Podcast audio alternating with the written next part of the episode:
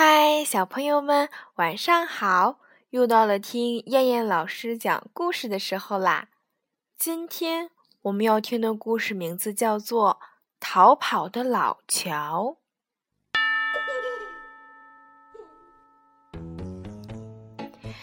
在离森林很远很远的城市里，有一座很老很老的桥。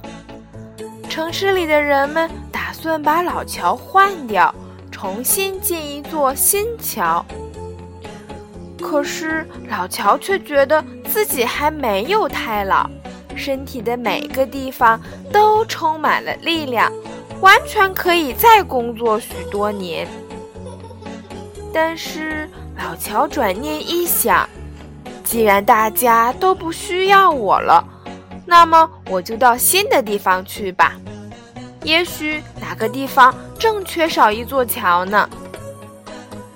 老乔慢慢的站起来，轰隆隆，地面都晃动起来。那些桥墩是他的腿，那长长的桥面就是他的身体啦。他迈开腿，顺着江水大步的向下游跑去。遇见江面上其他的大桥，他打个招呼。然后踮起脚尖跨过去，或者用力地跳过去。天亮的时候，他顺着江水到了森林边上，小动物们马上发现了他。嗯，哪里来的大乔呀？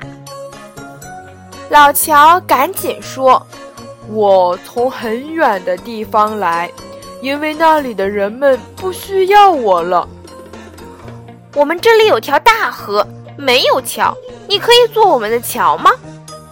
小猴子连忙问道。是呀，要是有了桥，我就可以去河对岸看看了。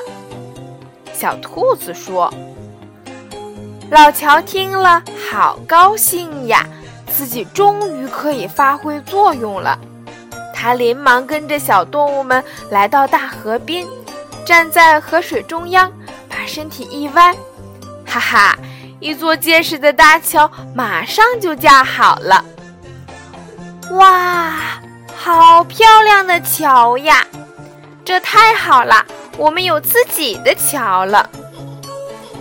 小动物们在桥上高兴地跳呀叫呀。